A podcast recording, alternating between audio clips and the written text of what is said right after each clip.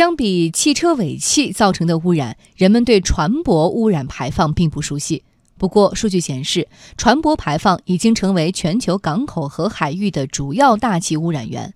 国际海事组织颁布限流令，从明年起限制航行船舶的燃油硫含量。记者近日跟随交通运输部“严控船舶排放，守护万里碧空”主题采访团来到长江长三角地区采访时，发现我国航运业以及相关产业已经提前布局，积极应对限流令。央广记者童亚涛报道。在浙江舟山万邦永悦船舶修造有限公司，一艘新加坡籍船舶停靠码头，等待安装脱硫装置。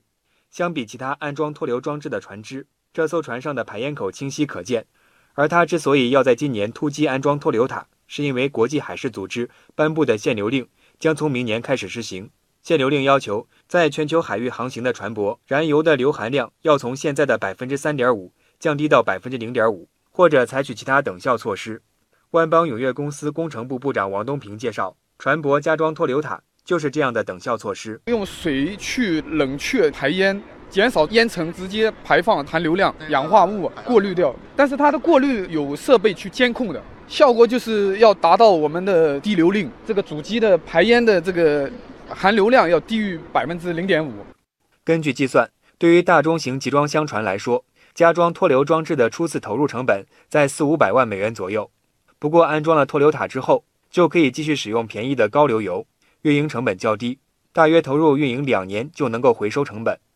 王东平介绍，公司今年已经接收了三十多艘船的脱硫塔加装项目订单，预计明年的加装业务还会增加。根据一项针对船东的意向调查显示，百分之十三选择了给船舶加装脱硫装置，不过更多的船东选择使用硫含量百分之零点五的低硫燃油，占比达到百分之六十六。这也意味着市场对于低硫油的需求将会急剧上升。面对潜在的市场需求，我国能源企业也在提前布局。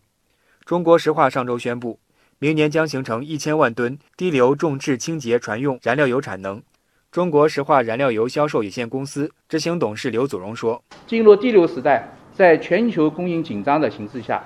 国内炼油企业规模化生产低硫重质船燃，对保证中国港口常用燃油的稳定供应、保障船用油领域国家能源安全具有重要意义。”不过，也有一些航运公司跳过了低硫油的选择。直接布局 LNG 清洁能源，百分之八的船东把票投给了 LNG 等清洁燃料。航运巨头达飞的超大型箱船订单全面采用 LNG 液化天然气动力。新奥海事服务有限公司总经理李光介绍，相比其他选择，LNG 更加清洁。低硫油呢，也只是说零点五的，到了再下一个阶段的国际海事组织的这个限制的话。不光是流到零点一，另外氮氧化物也会限制，所以 LNG 呢，相当于有点一劳永逸的这个选择方案，它是长周期的。不过，由于燃油和 LNG 对于发动机的要求不同，现有的船只改造难度大，LNG 船舶更多的是新建船只，前期成本大，再加上现有的 LNG 加注站点少，也限制了不少航企的动作。李光把它称为是先有鸡还是先有蛋的难题。面临一个国际上面临一个蛋和鸡、鸡和蛋的关系，就是加注站点和这个船。加油站呢，显然没有船，没市场；这个船东呢，显然加油站不够多。所以我们现在是新澳舟山 LNG 接收及加注站，就是提前布局的项目之一，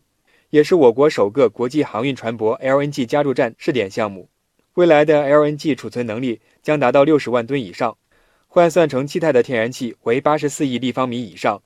不仅可以为我国东部沿海地区提供 LNG 的供应保障，还将实现对第三方开放，通过公开、公平、透明的市场化方式，打造东部清洁能源海上大通道，实现国际 LNG 资源与国内用户市场的市场化衔接。